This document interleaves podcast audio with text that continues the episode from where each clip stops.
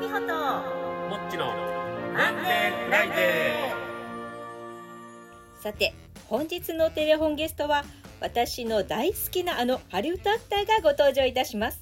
映画「プラダを着た悪魔」では徐々に垢抜け美しくなっていく新人アシスタント役を熱演し世界中でファンを獲得しました。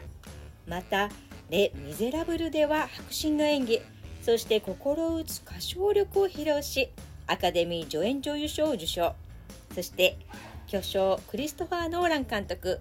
インターステラーではエモーショナルな演技でストーリーに深みを変えました。今やハリウッド映画の顔といっても過言ではありません。それでは本日のテレフォンゲストアン・ハサウェイさんです。はい。もしもし、はい。アン・ハサウェイさんでしょうか？え？伊藤美穂です。おえあのアン・ハサウェイさんですか？あいやえー、よよ吉岡です。かけ間違えたみたいです。あは失礼しました。あはい。また来週